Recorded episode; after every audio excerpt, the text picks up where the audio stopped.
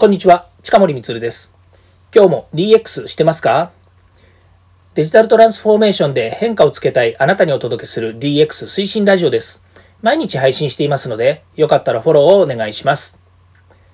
さて、今日は DX 超入門の、えー、20回目になります。DX とは何かですね。こちらの20回目。ということで、今回はまとめをします。このえ DX とは何か20回目にですね、まとめとして、え今日はテーマを設定しました。え何かっていうとですね、結局 DX 推進のあるべき姿は何なのか、どう取り組めばよいのかということをですね、お話ししたいと思います。まず一つ目がですね、え DX ということでですね、こうデジタルトランスフォーメーションというような、えー、取り組みの中でですね、えー、どういった位置づけでこれを行うのかということなんですね。えー、身も蓋もないような言い方をしますけれども、今アナログでやっている仕事をですね、デジタルにする必要がない。またですね、デジタルにしたところでというふうに思っている現場があった時にですね、そこをですね、デジタルの力を使ってとか、もしくは自動化したりロボットを使ったりということをする必要がなければですね、あの入れる必要がないわけですね。で、例えばそういった、えー、入れる必要がないっていうのもいろんなあれはあるんですけれども、あの、えー、かなりですね、その小規模、え小さい DX を回していきましょうなんていうところですと、えこれはもうスケールしない可能性があるわけですね。えまあ、例えばの話、そうですね。え部品の話にしちゃうと、ちょっと話が違ってきちゃうんですけども、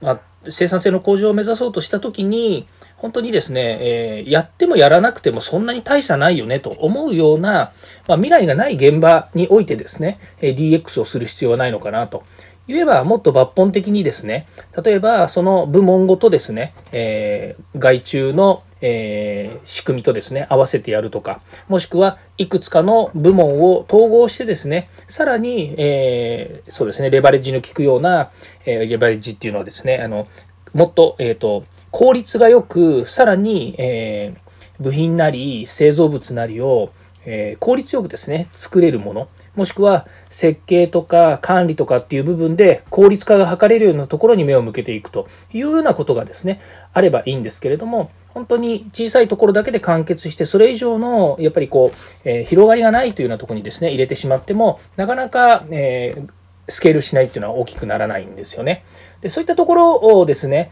えー、DX しましょうなんていうですね、いわゆるその改善活動みたいな話でとどまってはいけないわけですね。で、2つ目がですね、えそれぞれが持つコアコンピタンス、コアビジネスをですね、活かしましょうということなんですね。で、さもするとですね、えー、あそこの会社がこんな DX やってるので、うちもあれをやったらいいんじゃないか、みたいな感じで DX をするというケースもあるんですね。で、それは別に間違いでもありませんし、えー、他社がやってるものをですね、真似する。これもとっても大切なことで、やっぱり事例をたくさんですね、仕入れて、え自社に適用するっていうことは大切です。ただ、えー、ただ、なんとなくですね、あそこの会社がやっているあれを持ってきてうちに適用しようっていうですね、そういう安直な考えで導入しようと思ってもですね、やっぱりなかなか難しいんですね。じゃあどういうふうに取り組めばいいのかというのはですね、えー、やっぱりここそのですね自分たちがやりたいということに対して現場がですねよしじゃあこういう未来を作るためにこういうふうなことをしようとまたはですね会社としてのビジョンとか方針それからそれが社会に出ていってお客様が喜ぶ顔が見えるというようなですねところまで踏み込んで、えー、なのでここで DX 化するんだと DX 推進するんだっていうようなですねイメージが持てないとですねやはり難しいんですね。で、それにも増してですね、えー、コアビジネスを生かす。ですね。先ほど言いましたけれども、他社の何かを持ってきて、えー、そこでやりましょうではなくて、自分たちの会社のやっぱり事業とか、自分たちの会社のいいところ、悪いところっていうのの改善をするためにですね、自分たち主導で DX の本質を考えていくということが大切です。ですから自分たちのコアビジネスではない、自分たちの中にないビジネスに対して、えー、ごめんなさい、自分たちの中にない、えー、そうですね、えっ、ー、と、改善をですね、あの、他から持ってきても難しいんですよね。やっぱりそこは自分たちの中でやっぱり完結するような話にしないとダメです。ただしですね、これデジタルっていう話になると、これは手段になるので、外からそのツールを買ってくる、買ってくるとか、借りてくるとかですね、例えば SARS の製品を借りてくるとかですね、それから、え新しい設備を導入するですとか、IoT をつけてデータを取って AI で監視をしたり分析したりということをする。これはですね、あの良いわけですね。で、そこに自分たちのビジネスに対して、それを適用していくということはとても大切なことだと思います。ということで、それぞれの会社やそれぞれの現場が持つコアなビジネスを生かすということが大切です。それから3番目がですね、買われる企業は DX を推進するということなんですね。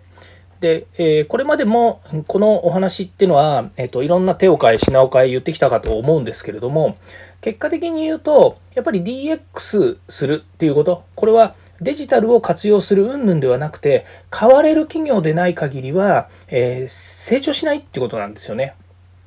で、えー、ただし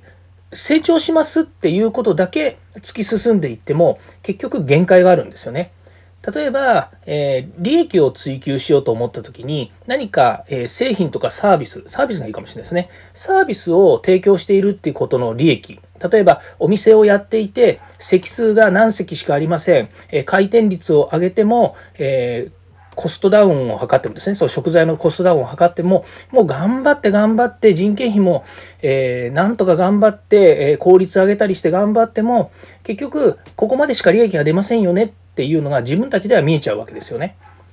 で、例えばそれを外部の人にもう少し、えー、利益率を上げたいんだけどって言ったところで何かしらの手を加えていただけるかもしれないけれども、それ以上のやっぱり利益を出すことっていうのは難しいわけですね。もちろん、そこにもっと新しいアイディアだったりとか、えー、スケールできるもっと何かあるかもしれませんよね。例えばでフランチャイズ化するとかですね、もしくは、えー、パートナー化するとか、何かをサブスク化するとかですね、いろんなものはあるんですけれども、まあ、その1店舗あたりの効率化だったり生産性の向上というのは、やっぱり限界が見える部分があるわけですね。で、それは、えー、今度逆に DX をします。デジタルを活用して経営を変えましょうって言ったときに、そうですね、さっきちょっと言っちゃいましたけど、例えばサブスク化するですとか、新しい商品の開発をして、それをもっと、えー、例えばあの展開するですとか、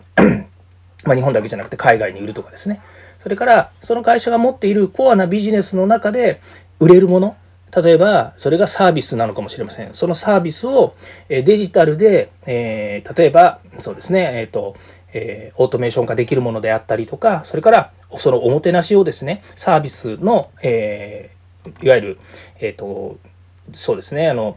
えー、SARS と言われているようなですね、その、何て言ったらいいんですか、システムですね。システムに置き換えて、で、それを貸し出しするとかですね。で、それをまたあの日本だけじゃなくて海外に持っていくとか、もしくはコンサルティングの会社を作って、えー、別のグループを買収したりとか、それからパートナーと一緒に手を組んで、さらに大きい店舗展開をするですとか、フランチャイズをするですとかっていうところにバリューを効かせておくというようなことをですね、やっぱりしていかなければいけないんですね。